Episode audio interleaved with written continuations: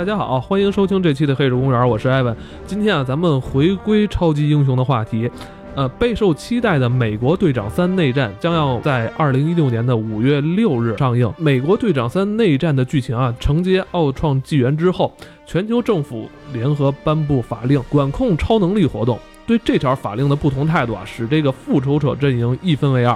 钢铁侠与美国队长各据一方，其他复仇者则不得不做出自己的选择，最终引发前任盟友间的史诗大战。金院长作为一个资深的漫威粉丝，聊聊聊这个内战话题嘛，因为这个确实也快上映了。然后咱们，我想，我想的是，是聊几次呢，可以让大家对这个东西，呃，感受更。更深一点，就让我们去看的时候能够看得更明白嘛。因为确实也怕再出现像超扁这种，就是大家看第一次看的时候还比较比较糊涂嘛。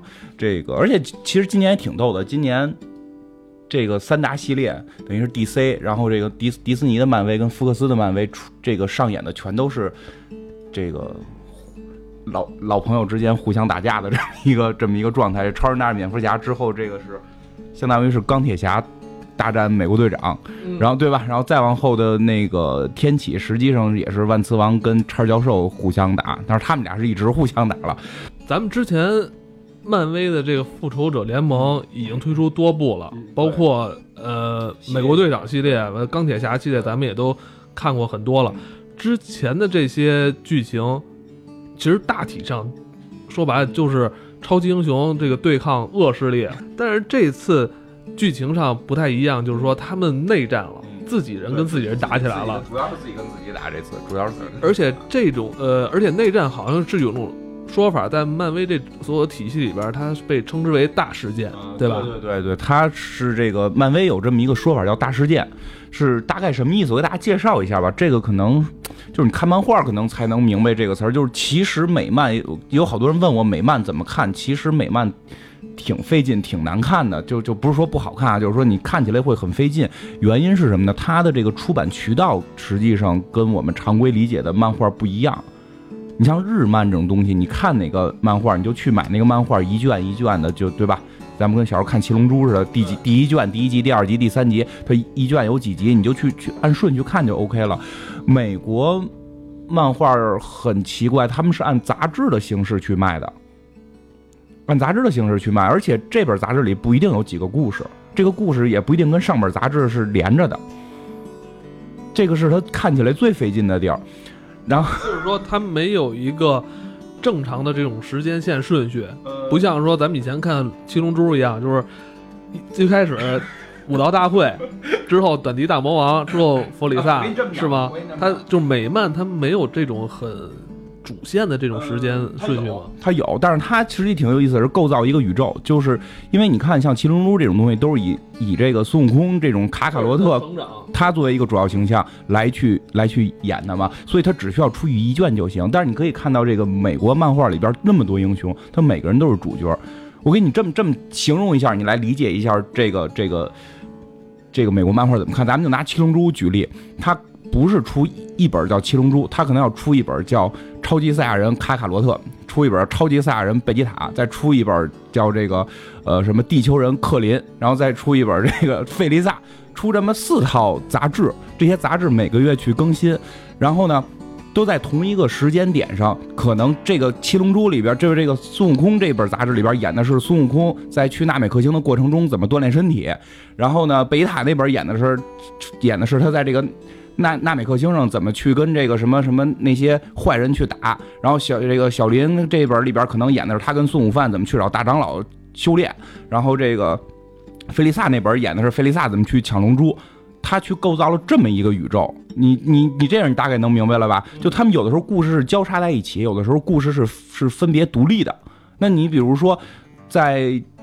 就就他拿七龙珠举例啊，这个费利萨可能在之前的故事跟孙悟空没交集的时候，他就是单独的他的那个故事线，对吧？就就就没有交集了。直到纳美克星的这本有交集了，他们才会融汇到一块儿。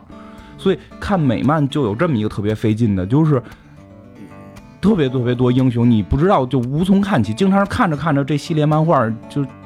就结尾你就找不着了，就不知道到哪，他不知道他到哪本里去了。我们看那个《生活大爆炸》里边也会看到他们去那个买杂志的这个行为也特别逗。是去那个一个地儿，就就跟咱们那会儿买盗版 DVD 似的，咔咔跟那翻，因为他要翻，就是他要找的那本那漫画的下一集在哪儿。当然，一般会那个在在最后一页印上，就是说这个故事后边还有三个结尾，说谁谁的结尾去看哪本，谁谁的结尾去看哪本，会有这种形式，所以看起来特别费劲。那咱们刚才就是说到漫威大事件啊，对，内战算漫威大事件里边的一个比较重要的一一一步是吧？如果我之前如果是我是一个新入坑的观众。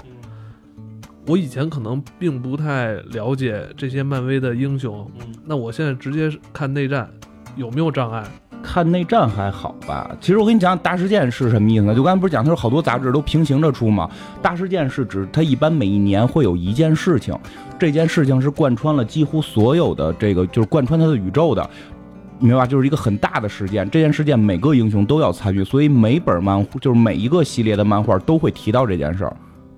哦然后呢，他可能在今年呢还会出这个单单行本的这件事儿的一个杂志。但你要想把这个整个故事看明白，你还要看很多其他的杂志。你你这就叫大事件，明白吧？这个是大事件。所以将内战就是一个，这应该是零六年的大事件，它是贯穿了那一年非常重要的一件事儿，很多杂志都在讲这件事儿。哦，是吧？就就是说这个这段剧情，美国队长大战托尼斯塔克，他不是说。为了这部电影，说这两年才编的剧本，就是说早在零六年，十年前，就是说在漫画里边就已经阐述过这段剧情了，是吗？对对对，他等于是把那段剧情拿过来，电影把那段剧情拿过来翻拍。其实这也算是第第一次去讲一个大事件，因为《奥创纪元》实际上也算是大事件，但但是他那个剧情是等于是奥创的诞生，算不上是一个大事件。这次是正经去讲一个大事件，所有的人物都交叉在一起。其实，那你觉得就是说？同样作为这种内战题材，这种接受程度，咱们还是拿 DC 来做这个例子，因为它不是刚刚已经上映了吗？就是说，你觉得同样 DC 的内战跟漫威的内战，哪你用你这个对他们的认识，你觉得哪边的内战更容易让这个中国咱们尤其是内地的观众更容易接受？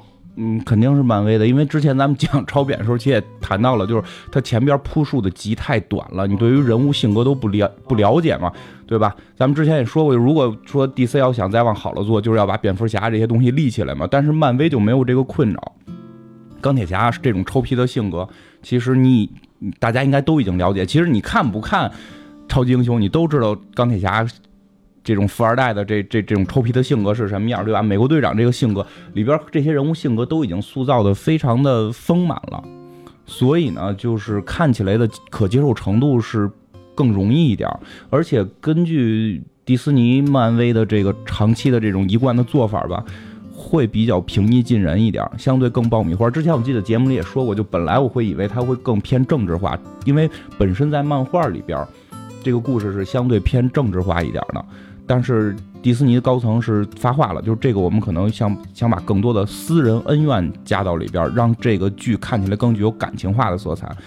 呃，其实这样能理解，这是为了让更多的观众好接受，也是为了让非美国的观众能更容易接受这个片儿，所以它的接受就可接受程度肯定是超过《超人大战蝙蝠侠》的。就是说我如果没有看过以前漫画的话，我现在看内战，其实接受起来并不算太困难，是吧？电影得看过吧，好歹得看过电影吧。就是漫画你可以不不看，我觉得漫画可以，我是觉得可以不看，也不确定，因为里边有些意识形态的东西一出现，我不太好讲是不是，就是大家好能去接受跟理解，因为其实我也。我在看漫画的时候，也是一个有一个接受跟理解的过程的，也开始也觉得很很很很奇怪。那咱们你先大胆预测一下，你觉得它的票房会比？D.C. 的超扁，这肯定的，这毫无疑问的，因为票房这是另一个事儿。其实票房不只是说这个片子质量的高与低，它有一个商业的这种大商业模式。其实我在有的地方去去之前，我还去讲这种这种商业化的一些事儿的时候，其边也里边也讲到过，漫威的商业化的平台化的思维是比 D.C. 强的。D.C. 是每一部电影，我想做的。更经典，想做的更更具有个人气，就是更有艺术气息的。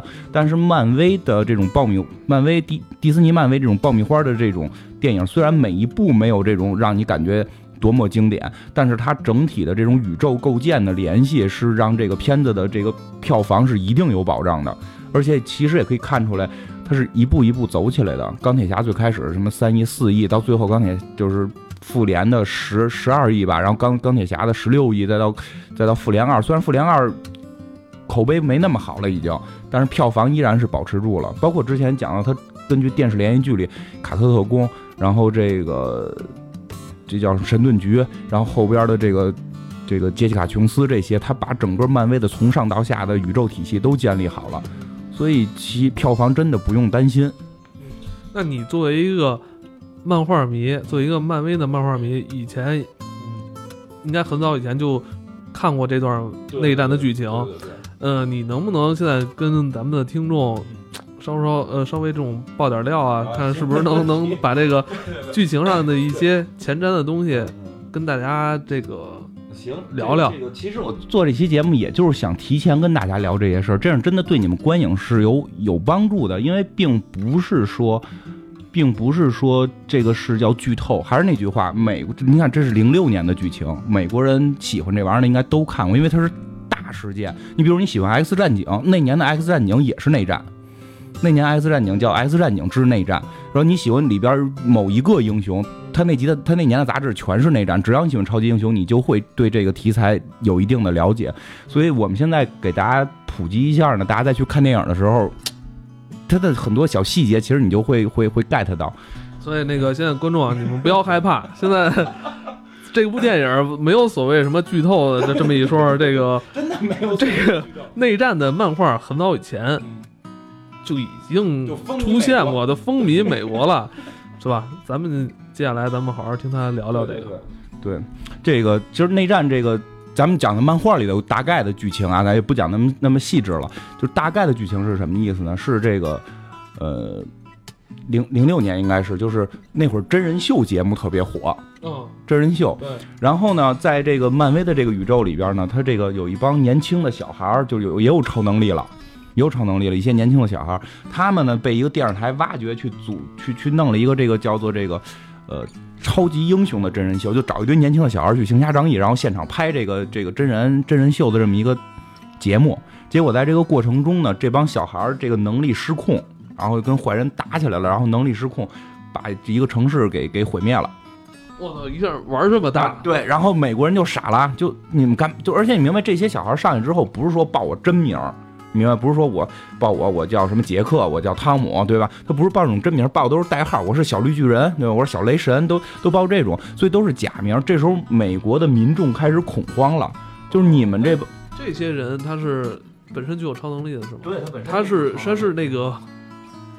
异能人嘛，就是咱们看《神盾局》里边说的那些异能人，就什么都有，就就是什么都有。有你有是异异人族的，也有是这个 X 战警这种这种变种人，也有是这种被辐射了呀或者什么的，就是或者说未来穿越来的什么的。但是一堆小年轻，就是比较年轻的，不是正经的复联的那么一个那群人。他们没有各自的组织吗？没有，就很很很散漫。比如他们有有过组建什么少年复仇者联盟，然后那些老复仇者联盟就说你们小孩回家去，别跟这儿自闭，就你们都根本不懂，不就不懂事儿了。你你明白？因为你看，其实像蜘蜘蛛侠动画片里边也一直在讲，就是你要成为英雄是需要训练的，不是说你有能力就行。你怎么去作为一个英雄？你应该保持什么心态？以什么角度去作为义警？这个是有一个。道义这江湖道义，你得去学。但是呢，就是 这种娱乐化一加进来之后，这些小孩们就都是会裹上一块彩色的布，就上街当英雄了。然后这种稍微有点超能的就会失控。所以说，美国的老百姓们就开始去质疑这件事儿，就是到底这些不是说超级英雄啊，就是这超能人士怎么监管？然后在这个过程当中呢，就是政府迫于无奈嘛，因为他们都是。投选票的迫于无奈，他们就提出了一个解决方案，叫这个英雄注册法案。就是每一个具有超能的人，如果你还想当英雄，你就必须登记你是谁，你叫什么，然后你你家庭住址，然后那个你你们家里有多少亲戚，然后你的超能力是什么样，然后定期的做心理辅导，然后这这个这个进给你进定期的体检，然后监控你的能力，监控你的家人。这算不算招安啊？对对，可以说是叫招安，但是他们之前又不是叛贼，他们之前只是义警嘛。然后呢，在这个情况下呢，就这个钢铁侠呢，就就服从了政府的要求，就觉得政府说的对。哦，那这时候就是复仇者联盟已经要站出来表态了，是吧？因为他们一直是等于是所有这些超级英雄里边顶头的嘛。X 战警他们都。关关我屁事，跟我们没关系。你你们人类的事儿，我们都是变种人了，对吧？然后异人族都藏在一个什么地儿不出现。然后这个就实际上核心是复仇者联盟里边的打。然后这个钢铁侠就支持，美国队长就反对。美国队长是认为呢？美国队长他是代表哪一些英雄去？其实其实他按理说他已经是一个。大家都认识，大家都知道他是谁啊，或者他是一种精神形象，他去暴露身份根本都是无所谓的嘛。他不是那个摇旗子的人吗？对，你也看杰西卡琼斯了是吧？对。但是呢，就美国队长，实际上他代表的是美国的精神。其实这里挺有意思的啊，就是就是，如果大家看的时候去理解这件事儿，美国队长代表的是美国的精神，自由与爱，这是美国的一种精人权。就超级英雄也是有人权的，他从个人去出发，就是这个每个人的人性去出发。他是代表这种自由与爱的，因为美，但我但是我我个人对他的看法一直，我觉得他代表秩序啊，他不应该是代表秩序吗？他代表的实际上是美国精神，美国的精神就是自由，自由并不是无序的，自由是有序的，好吗？对吧？那个，记得咱们上政治课不是学过吗？没有那什么叫什么，没没有没有相应的这种这种管理，就没有所谓的自由吗？确实是这样，就是这种自由，如果坏人也自由的话。那不是咱们就不自由了吗？都是相对的。他代表自自由的话，那托尼斯塔克他代表是秩序吗？他代表的，我觉得啊，他代表的是利益，就是国家的利益。就是我是这么看待这件事，而且不一定准，这是我这么看待的。就是美国队长代表的是美国精神，托尼斯塔克代表的是美国的即时利益。因为美国政府确实受到威胁，确实因为这些超能的小孩的这种不听话，或者说很多街头的这种街头英雄嘛，很多这种街头英雄去这种不受监管，可能会有潜在危险。这是一个眼前可看到的一个伤害，我们要去就是去去去解决这个问题。其实代表美国这个政体的利益。哎，那。那这么说的话，他们两个人的这种意识形态是非常清晰的吧？啊，这么算，就像现在跟大选似的。这，其实我有点这么觉得，我有点觉得托尼斯塔克可能有点。今年吧，这个内战，这个超扁完之后，又是那个，真没准跟他们大选有关系。我。对，你想他们这种政治话题，绝对一点都不亚于娱乐话题。哎呀，我我，他们那政治话题就是娱乐话题。他们的大远看起来多好玩啊！嗯，就有时候有时候看台湾，我特爱看那个。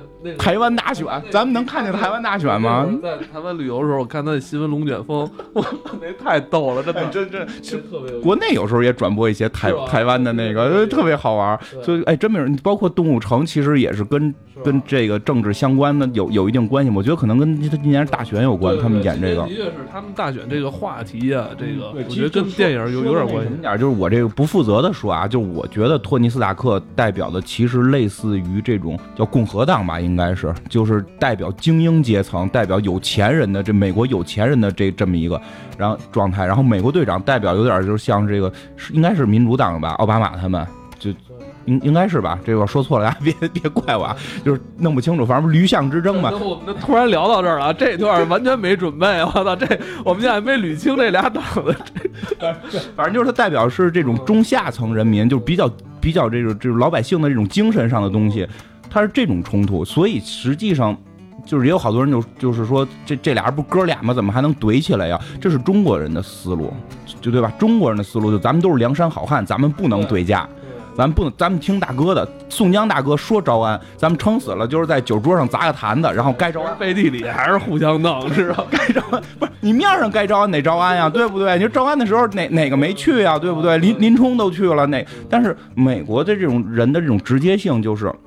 在这种严肃的政治问题上，这这种立场问题上，我跟你再是哥们儿，我要站出来去，去去跟你去跟你谈，我去跟你对抗。这都不是阳谋了，这就干，就他们就会打起来。反正他们最后就打起来了。然后美国队长队长带着一拨人转入地下，因为是神盾局又开始通缉美国队长了。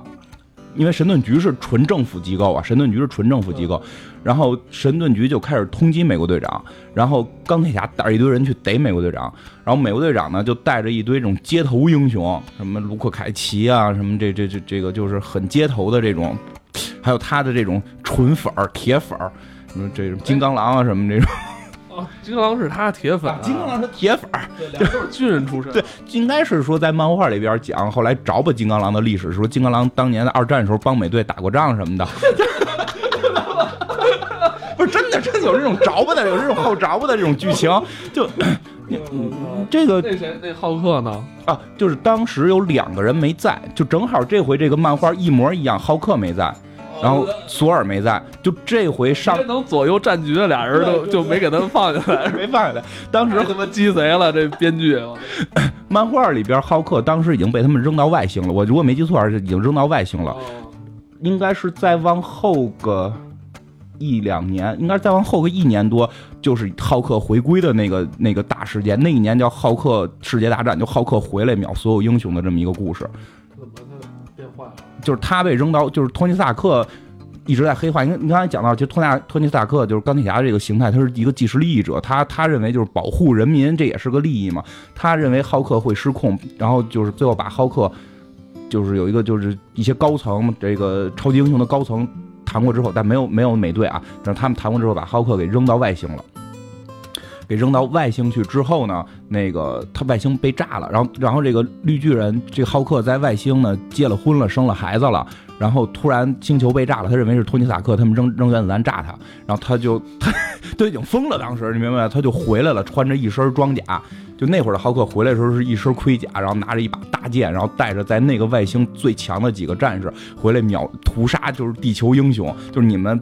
你们把我扔了，扔到外星，还把我媳妇儿孩子炸死，我要把你们全宰了。就这都是正史吗？这正史，这是这个是这个是内战之后一年的大事件，特别帅气这个故事。所以好多人就是说绿巨人特别强，就是因为这个故事里边绿巨人把所有人全都秒掉了，就没杀，就是全给全给全给打败了，抓住了。咱们接着讲内战吧，这个以后有功夫再讲。然后呢？绿巨人没在，然后当时雷神索尔应该是是说是挂了，这个这个就是就反正也不在地球。然后呢，两边打了之后，其实里边有一个很重要的人，就是这个后边也有，就是漫画里本身都吐槽说，每个人在那一刹那，就是在这个钢铁侠和美国队长站出来去确定自己立场的时候，那一刹那都知道自己该属于哪一队了。所以他们并没有互相仇恨，完全是自己的政治的这种立场。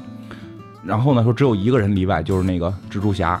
就蜘蛛侠，谁都觉得他应该是美国队长这边的，因为他实际上也是这种，就是这种这种需要去隐藏身份的人嘛。我我始终都觉得，美国队长之所以去去反对这个法案，对你这块再介绍一下，就是咱们之前其实聊过内战的话题，就是说美国队长为什么要站在这一队上？其实他是为了帮那些。必须要隐藏自己真实身份的英雄来说话的，对，是吧？把这段再咱们介绍一下，再对，其实就是，嗯，说大点就是说人权的问题，就是你刚才讲，我刚才讲到了，如果你成为超级英雄，你要注册你的身份，但是对于咱们来讲，觉得注册身份是件很正常的事儿，政府应该知道你的身份，但是在美国，这个是是觉得是被监管了吗？不光注册身份，你还要去定期报道啊，这种你被收编啊，这种，他认为你在侵害这个人的隐私，他有权利。隐掩藏自己的身份，我们如果就是说他们公布了这个身份，谁来保护？政府能不能保护他们？明显是不能，因为政府的能力就是当就是这个漫画里边，政府还得靠这帮英雄保护呢。不是有神盾局吗？就神盾局不是也靠这帮雇佣的英雄干吗？打不过还得找英雄啊。但是英雄的身份被暴露了，比如说蜘蛛侠身份被暴露了，他姑妈那么弱一个老太太，随便有个坏蛋就能弄死他。谁有人能去二十四小时帮助，就是保护他那个姑妈吗？说那个警察一般说，我我们你你只要交代，我们就二十四小时保护你跟你的家人，都是扯淡的，是吧？你要你要明白，如果是一个，就是说。他就是说，警察那种保护，他也是有时间段的，因为案子一结就结束了嘛。你英雄这，你就是二十四，就是永远的了，对不对？谁去保护他们？他们的人权何在？他们的安全何在？确实，你们是为了保护就是普通人的安全，但是你想过这些超级英雄的安全吗？其实这个这个点，你从那个从奥创纪就奥创的那个复仇者联盟奥创里边能看出来，就是美国队长最后再去取舍，让那个岛到底是扔下去还是不扔下去的时候，因为扔下去全地球人都死，对吧？如果说不扔下去，这个这个这个岛上的人都死，就美国队长也会去去选择。最后他选择的就是我跟着一起牺牲，对吧？就是就是他绝不会去损害少部分人的利益，然后去保护大部分人的利益，他觉得这是不对的，这是绝对不对的。哎，说他美队第一集的时候的，就第不是那奥创的那个复复联二里边，对吧？就是那最后他那个奥创把一个岛弄到天上，就那会儿让美队去选择是让这个岛上的人死，还是让全地球的人死？最后他的选择是他跟着岛上的人一起死，但是绝不能为了这个这什么，就是对吧？就就大概这意思吧。他是其实这是一个特经典的这个这个美国的，我想叫什么？美国正，你说你看那个是。国外的那个公开课里边，我记得特别著名那个就是什么是正义。哎，我之前咱们看那个蝙蝠侠三部曲的时候，有一集我忘是哪集了。船那个就是你你两边摁炸弹那个，一边是好人一边坏人。对，那个还不太一样，那个是有本身就是他是在判定人人人好人坏人的生命是否平等。就是那个什如何正义那个视频是一个美国的教授讲的嘛，大概讲的就是说给你一个选择题，有一列列车。然后失控了，这列列车呢，马上就要冲出这个这个这个海岸线，就就会就车人全死。现在你有一个机会，这个机会是搬一个道岔，搬完道岔之后呢，这个列车会转向另一边，它就不会掉到海里，会停住。但是这个路上有一个小女孩正在这个铁道上玩呢，它会把这小女孩撞死，明白吗？那你现在选择是让看眼看着这辆车的人全部都掉海里死，还是你搬动这个道岔撞死一个小女孩，让这一车的人活？好，现在啊，所有听众，你们可以自己选择一下，这 好好思考一下。咱们现在插播一段广告，还有广告了，咱这节目啊，咱们节目现在其实，在呃苹果的这个 iTunes 以及播客上都可以搜到。如果是使用这个 iOS 听众，希望你能帮我们去这个播客里边搜索一下我们的节目《黑水公园》，然后给我们打个评分。对，打五分啊，一定打那个满分。刚才就是讲的这个这个题目没有正确答案，没有正确答案。所以其实钢铁侠和美国队长谁对谁错没有对错，就是他跟超扁不太一样的是，超人蝙蝠侠里边明确的就是超人的独裁是错的，我们要阻止他独裁。但超人只不过还没独裁，是这么一个情节。但在这里边，这两个立场，这两个立场实际上是没有对错的。就是你站在钢铁侠这边也 OK，你站在美国队长这边也 OK。那就是，所以你刚才说那火车那个，我们现在就就是都已经入戏了。这这个没有答案，大家可以去搜那个讲座。他他他讲了他讲了好多集，然后其实到最后我也没有听出来到底答案是是什么样。那我们现在大胆的做一个选择。这个这个题目，你当初是选的哪哪一方？不能说啊，不 能不能。你拒绝回答是吗？你这牵真的牵扯到一个战队的问题，就是每个我觉得这个本身这个东西是没有答案的，这个东西本身是没有答案，只是一个思考，所以我觉得没有必要去深究这个答案是什么，主要是我们这个思考的过程。听着是不是特别装逼说的？因为对，就说有点沉重了啊，咱那咱继续继续讲这个。然后呢，就是这个。这个等于美国队长跟跟这个钢铁侠一人站在一边了嘛？然后呢，每个人其实都选择了他们自己认为对的这边。刚才说这两边没有所谓的对与错，到最后结尾也没有所谓的对与错，明白吧？然后呢，只有蜘蛛侠摇摆了。蜘蛛侠完全我不明白是出于什么原因啊？在初期，我唯一能理解他是不是就觉得钢铁侠帅，因为确实钢铁侠是他心中的一个偶像，就美队是他的偶像，美队是他的精神领袖，这不一样，明白吗？美队是他的精神领袖。然后钢铁侠是他的偶像，为什么呀？这个有一原因，就是蜘蛛侠本身是个科技小天才，你明白吧？他不是士兵，他就是一个中学的科技小天才。后来上大学，他有自己的这种搞科研，所以钢铁侠跟他可能是属于相近的一类人。而且蜘蛛侠也特别臭嘚瑟，只不过他是屌丝，他嘚瑟不起来，所以他实际上是把钢铁侠当成自己的未来模板。我觉得是有这种可能性。所以他支持了钢铁侠，当然他不是说仇恨美国队长，美国队长是他真正心里的大英雄，就是自一个是自己未来的模板，一个是自己的大英雄。其实也不是说他讨厌谁或者喜欢谁，只是他两个人对他都很重要。他开始选择了钢铁侠，他然后就公开了自己的身份，就蜘蛛侠公开自己身份，这是很重要的一个事件。因为蜘蛛侠身份由于这个初恋女友的问题一直在隐瞒嘛，一直在隐藏。之前咱们也讲过嘛，初恋女友这个故事，如果大家不清楚，头一回听可以听听之前的。所以呢，就是两边又开始打嘛。结你你认为？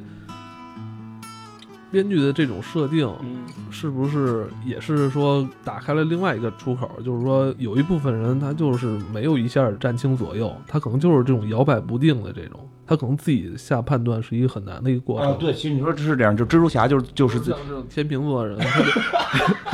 可能蜘蛛侠是天秤座，有可能就确实蜘蛛侠在里边摇摆了，他就他支持了钢铁侠，然后钢铁侠给他送了机器战甲什么的，就特特别，这就是逼死天秤座，知道吗？就是这特别屌，蜘蛛侠特别屌，然后穿着这种机器蜘蛛战甲特别爽嘛。然后呢，结果在战斗当中呢，这个钢铁侠还克隆了一个雷神，不是雷神已经不在这个世界，他克隆了一个雷神，结果这个雷神失控了，然后打死人了，打死了一个人。克隆这。这不是什么也能克隆？然后就是，哎呀，钢铁侠那个什么都能干了，就钢铁侠那个锤子应该是克隆不了，能都能，想干嘛 干嘛。就钢铁侠科技很很发达了，已经。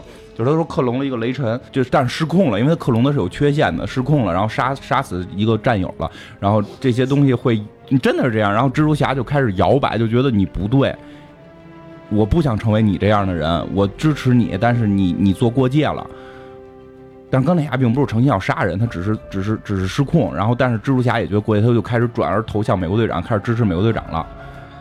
就是这里边会有这么一次摇摆，然后就两边最后打，然后最后大决战，所有英雄都出来，然后互相怼，然后打着打着打着打着，就突然美国队长就顿悟了。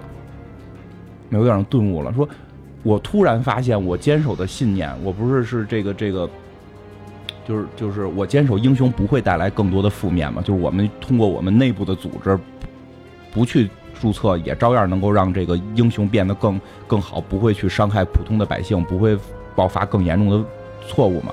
但结果发现，由于我坚持这个信念，反而证明了钢铁侠的信念。钢铁侠信念就是，如果英雄不服管，就会出更大的乱子。但是你想，两边的这种英雄。所有的英雄都分了队，然后这么互掐，这个城市不得打成一锅粥吗？就打这个半截，突然美国队长意识到了，我我站到了钢铁侠的反面，就证明了钢铁侠是对的，对吧？我站到你反面，我就证明了英雄是是捣乱分子，所以他在当场就投降了，当场他就投降了，然后就是陈顿局给美国队长给抓了，然后内战这个故事的结束，就这个。大面上就结束了，然后后边有一个，我觉得很有可能在这回的美国队长里边要出现的，美国队长三内战那个电影里会出现的，就是紧接着这个故事，后续叫美国队长之死，就美国队长就死了，就美国队长不是投降了吗？就要去，就就要去这个这个这个审判他嘛，要去审判他，要这个这个给他定罪什么的，呃，在审判的这个过程，他被人拿狙给狙了。打中了肩膀，打中肩膀之后，就美国队长这个人就就是他看见前边那个警察身上有红有那个红点儿，就是那个瞄准嘛，他他可能想救那个人，就帮打着美国队长肩膀。其实就是那人就是想杀美国队长，打着美国队长肩膀了。然后打上肩膀之后呢，美国队长就就倒了，倒了之后，这个他的那个女伴儿，就之前咱们也介绍过，叫沙龙凯卡特，就卡特特工那个侄女，被人催眠了。就整个说的在内战这个过程当中。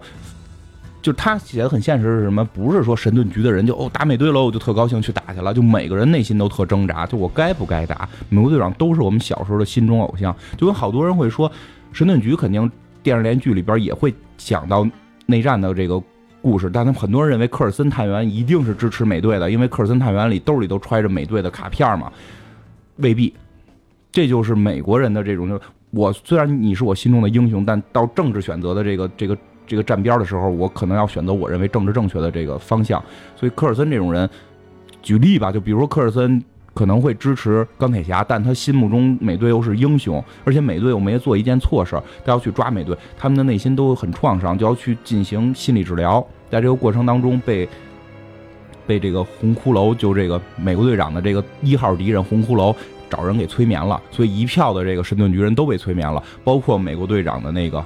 女伴沙龙凯特，然后最后沙龙凯特被催在被催眠情况下，近距离拿枪把美国队长给打死了，美国队长就就就死掉了。他会在这段队长之死会在这个这个内战里边出现吗？非常有可能的，因为就是狙击枪狙狙美队的那个应该是叫交叉骨，在这里边这一个现在要出现的反派好像也叫交叉骨。然后呢，这个包括演美队的这个人的合约，合约到，关键 是到了，号称是到了，号称是到了，所以非常的有可能。包括钢铁侠的合约也到了，钢铁侠说还能再演两部，一定是他再演，一定是复仇者联盟的那个最后的那那个上下那两集，复仇者联盟三的那两集，所以也是，所以对，所以托尼斯就是这个，他本身岁数也大了，他他没法老保持那种那么英俊，那么那种。对小罗伯特·唐尼的口风是说他们俩演了得有十年了吧？差不多。对，一是美队短点美队短点那个什么挺长的了。钢铁侠，钢铁这个小罗伯特·唐尼号称钢铁侠，他拿美队三当钢铁侠四来演，就有这种可能性，就没有再有钢铁侠单独的电影了。所以这里边很就这回很可能会演到美队之子，包括刚才讲那个沙龙·凯特这个人物。在刚在这个美队三里边也被提升到一个重要的主角的程度，所以真的很可能这个剧情就这个故事里边该出现的人都出现了，所以很可能剧情会有美国队长之死这个剧情，这个我们不能确定啊，因为官方也声称是有人要死，就是这这是一个催泪片，一定会有人要死的，因为好多人看到是有那个托尼斯塔克抱着他那个战友那个黑人战友的那个片花了。所以大家可能是以为那个人要死，但是我觉得有可能猎鹰吗？不是猎鹰，那个战争机器，嗯，很有可能会美队死。也有说猎鹰可能会死的，也有说这个红女巫可能会死，都都有可能。但美队死的几率，我觉得还是挺大的。嗯，对，刚才咱们说，其实聊蜘蛛侠的时候。其实有一挺重要的一个版权的事儿，咱没聊啊。这好像是，这是不是 蜘蛛侠首次回归到复仇者这个大体系里？到这个漫威宇宙体系里，这是他首次回归。首次回归，演员是不是也是这一全新演员？全新演员，然后就包括之后都不会再用以前的演员了。蜘蛛侠的故事全部都重拍，因为现在漫威太火了，索尼也混不下去了。但这次。好像不是说索尼跟他合作吗？对，合作就是等于这个片子里边是有索尼的这个这这个成成分，制制作成本吧，肯定是有。估计就是钱上面的事儿，估计不会让索尼去插手整个故事的剧情了，就肯定就是钱上边能分点钱，能分对对对，能能分点钱，能分点钱，因为对索尼也有好处，能分点钱之后，如果这个人物形象立起来了之后，你再拍的单独的蜘蛛侠的片儿。你不就能赚的更多了吗？所以对他来讲是有好处的。嗯嗯，其实吧，好多好多观众，他可能也关心不了那么多，什么就站队吧，什么就这那个。对，其实他其实最关心的一点就是美队跟钢铁侠谁厉害，谁拳头更硬。你在这儿可以谈谈你的，聊聊你的这个看法。其实这个话题吧，就挺有意思的。是这个，我觉得中国人最爱问的，谁厉害？中国人最为什么呀？文没有第一，武没有第二了。对，我就听评书，一就是小时候都是听隋唐起来的那个，对吧？你听那个三侠五义，他都有一江湖排名，对吧？一第二，对吧？那三侠五义谁第？那个子然伯。我操，那个那个子然伯下欧阳春，欧阳对子然伯欧阳春，然后是南侠展昭，对对吧？就是然后是白白玉堂，这这这么往下排，包括那个我我小时候爱听那个隋唐第一吕元霸，第二宇文成都，对吧？就是必须谁能干死谁。其实咱们这么说吧，就是包括三国也是啊，一吕二赵三典韦，四关五马六张飞，水浒也是要有排名的，是吧？水浒那个完全是干部出身排名。但但是漫威的漫画里边，这个排名实际上是没有的，就是他没有说谁厉害谁，当然多少会有一些能看出谁是一个更高级，谁是一个相对低级一点。他们每个人应该有一个那叫什么六六六边形的一个，会有一个能力能能力值表。就这个表，我觉得大家应该在网上都能查到。就我觉得，但是呢，我想说什么，就大概说一下，这个表是有这么一个事儿，就好多人认为这个表不准。因为这个表是有一个，一般这个表是通过这个智力、力量，然后速度、耐力，然后能量发射，然后战斗技巧是这么几个方面来去评价一个人的这个水平。但是呢，确实好多人已经习惯了排名的方法，他总认为这个表上边的数值越高，代表这个人越厉害，这个总和越高的人越厉害。但实际上，漫威的设定是什么？就是说我用这个表来告诉你这个人的设定是什么样，并不代表谁的值越高谁越厉害。比如说金刚狼跟蜘蛛侠在里边这个表里边值都不太高，但是金刚狼就是把那种比自己这个表里高的人打败的多了去了。他他会有，因为你比如就是好比说，比如浩克有好多值特别高，他比如说他能摧毁一栋大楼，轻而易举的，但是。这你要交给金刚狼，他好像那爪子挠不过来。但你要，但如果他们俩要打起来，其实也不好说。这里边影响的元素太多了。对对，影响元素太多，但是相对来讲还是浩克厉害一点啊。对对，但但是咱们大概可以从上边能能聊聊，就是到底谁厉害。其实从表上来看啊，就是应该是钢铁侠秒胜。从表上来看，钢铁侠秒胜，所以这也就武器多呀，对呀，身上一堆挂一堆导弹，他妈比那个比他妈什么第六代战机还厉害。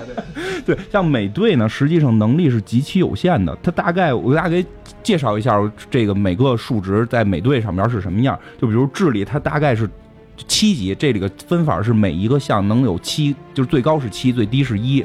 美队的智力只到四，就是大概就是代表有天赋，就是这个人还很聪明。嗯，像类似于什么万磁王啊，什么这不这个这个叉教授啊，就就是满值的这种。嗯，他这智力只是大概一个中等偏上的水平，力量其实也特别的一般。美国队长力量好像在这个数值表里才到三，他也就是能够达到人类极限，就是就是都都不算超出人类极限的，只是达到人类极限。然后呢，速度也不高，速度也就才三。速度三，也就是代表着比正常人快点，估计能跑得快跟汽车似的。因为这表你可以三是这个大概，我觉得三是跑的时候跟汽车的，你再到往四的时候就大概就是这种，嗯，四的时候就是四分之一的音速了，然后到五的时候就是音速，然后六的时候是光速，然后七的时候是超光速，就是你说到七就是难以想象的速度。美国队长只是到三这么一个程度，然后抗击打能力就是这个耐力也挺一般的，就是就是。就是就是金奏没什么，就他也不能。他因为他还是有这个再生是吧？再生一般，就是他再生能力很一般。就不，我觉得这个，因为因为网上你能查到很多对这个表的解析啊。我跟你讲，他这表解析有时候不准。就以我经验来看，他有的地方管这个叫愈合，就是这种自愈能力，但他跟死侍啊，然后金刚狼这种真正的自愈能力比差远了。他那个就是叫伤伤口愈合，愈合快点明白吧？因为他也会流血，就也挨枪子也流血，也得去养伤。然后能量发射几乎就没有，它也不会往外发波什么的嘛。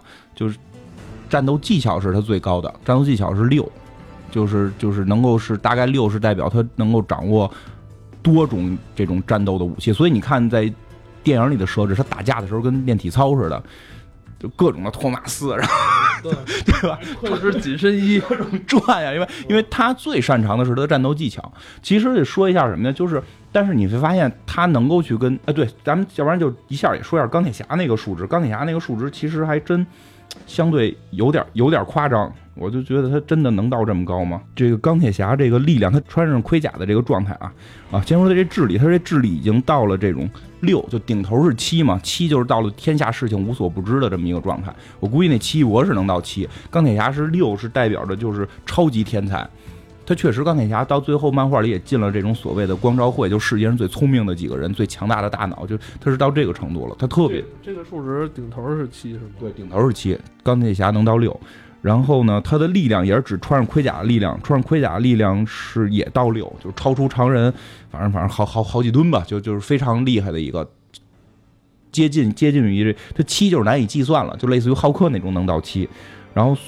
因为你知道这钢铁侠不是还有那反浩克装甲的吗？所以力量确实是是可以算上去的，速度也挺高的，速度是能够到五，就大概是超音速，能能够这种超过音障这种超音速了，再快就是光速了。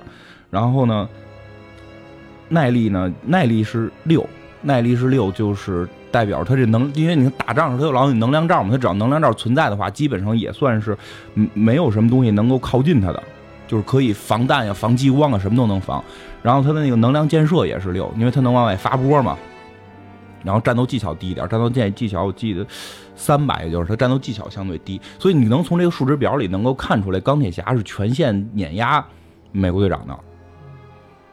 但是呢，真正两个人战斗不一定谁赢谁输，因为真正战斗里边你考虑到了还有因素，战斗经验，美国队长战斗经验是非常丰富的。对吧？像我觉得像这样，就是老有这个这这也说一下，就有地方说美国队长是那种战略专家，其实我觉得他算不上战略专家，他就是个战术专家，就是他就带个五六个人干架去，这种小小小小队突击，因为他那个英文名应该是叫美国上尉吧，Captain 应该是上尉的意思吧，就是他并不是美国将军，他没叫美国将军，他。他是就是带着一个小队去突击的这么一个，所以他实际上他的智力水平不是说智力水平，就是他的擅长的这种经验没有达到一个战略层面。这个是我觉得特意说一下。他是一个好兵，是一个好兵，好排长，好排长，好排长，好排长。哎，但是我我多说两句啊，因为以前在之前的一份工作里边，有些人。领导整天的跟我们开会，说让我们成为战略型人才，老觉得战略型人才多棒多棒。其实美国人的认知不一样，美国人认知战术人才是棒的。你你你你慢慢琢磨一下这件事儿，就是我真正在执行这件事儿，能把这件事儿执行下去，执行的漂亮，把东西做到极致，这是棒人。战略的可能有一两个就够了，真没必要弄那么多战略。所以有时候一说到这个，说美国队长是一个战术型人才，而不是一个战略型人才，我觉得我贬低美国队长了。完全没这个意思，咱咱们就这么说吧。乔布斯是战略人才，是战术人才。他研究了半天，他又做了个手机出来。他所有的是把这个东西做到极致。他没有去弄大金融，没有去弄大金融生态圈我收购几个这种企业，我建立一个大的生态圈我建立一个会。你这话你得小心了，果粉可能 不是不是，我没有任何贬低这个乔布斯的意思，我非常的就是崇拜他，他就是在把一个。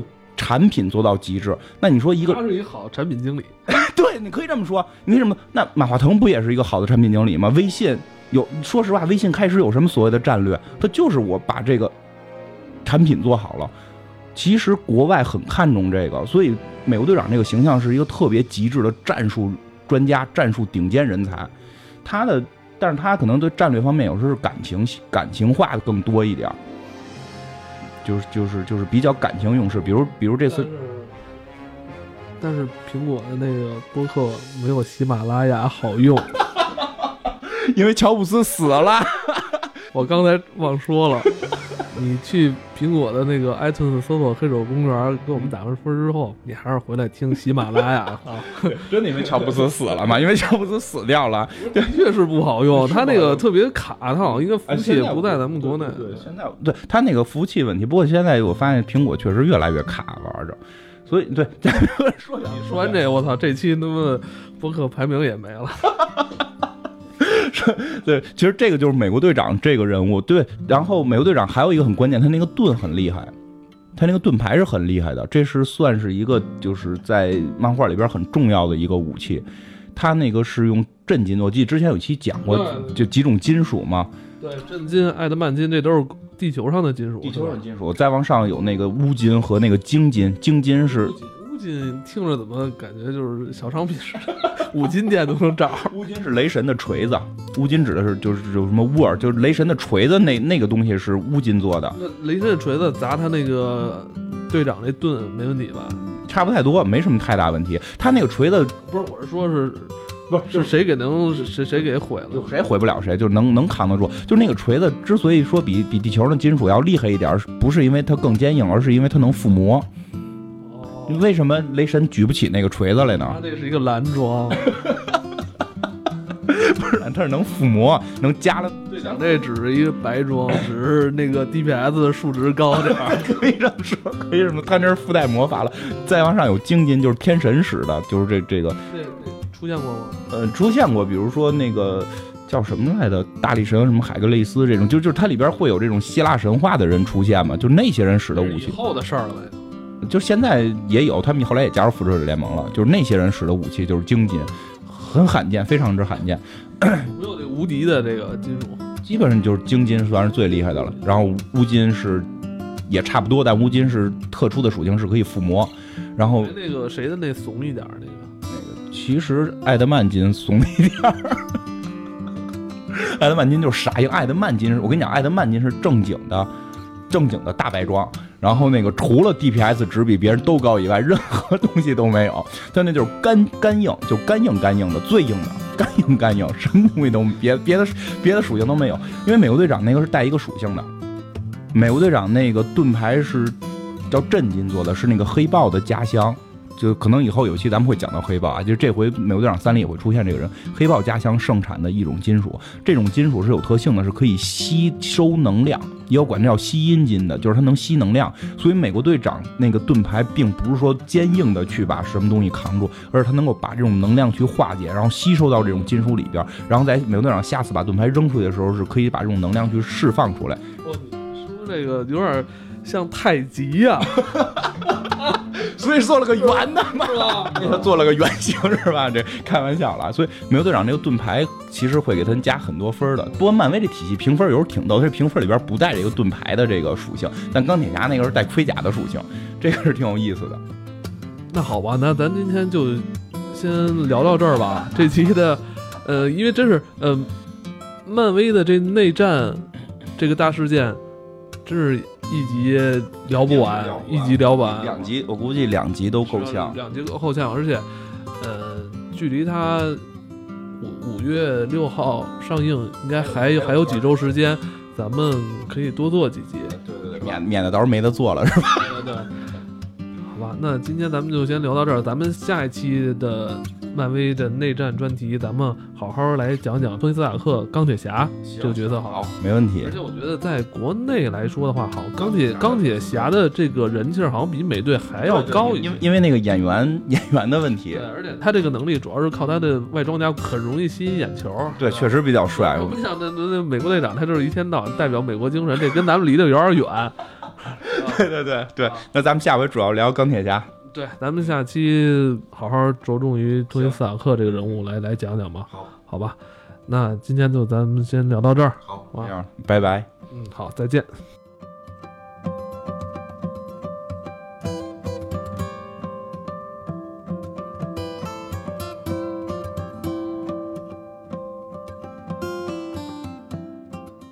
比我想的聊的要多，我以为会更更那什么呢。